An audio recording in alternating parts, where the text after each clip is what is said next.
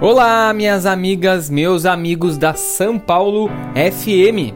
Aqui quem fala é Michael Valer, autor do livro 101 Vinhos Brasileiros e Vinhos dos Altos Montes, vinho brasileiro de qualidade.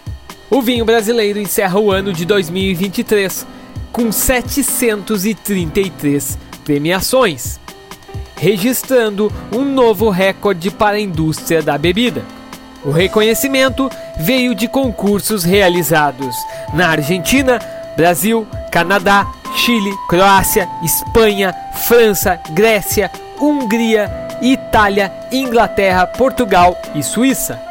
O maior número de premiações vieram com medalhas de ouro, 335 no total.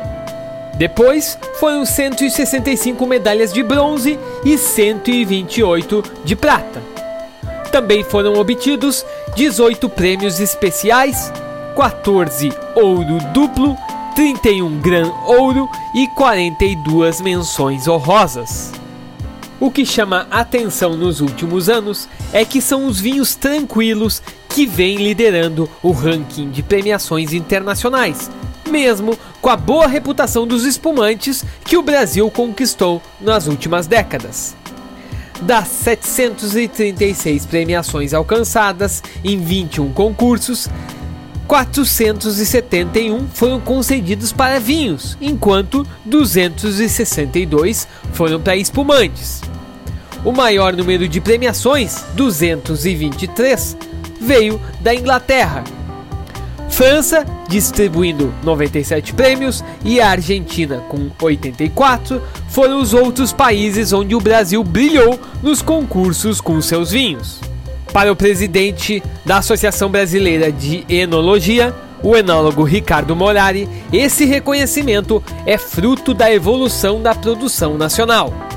Segundo Morari, muito se deve aos investimentos no manejo dos vinhedos e em tecnologias de elaboração. Mas também é importante destacar os importantes avanços em relação ao conhecimento em torno das particularidades de cada terroir. Então é isso. Mesmo que medalhas não sejam garantia de satisfação do consumidor, é importante que os produtores estejam colocando seus vinhos e espumantes lado a lado com outros produtos internacionais para serem avaliados e receberem o feedback desses concursos. Sem dúvida, é uma das mais eficientes formas de buscar o desenvolvimento qualitativo da indústria nacional. Então é isso, pessoal. Hoje eu fico por aqui. Um grande abraço e bora beber bons vinhos!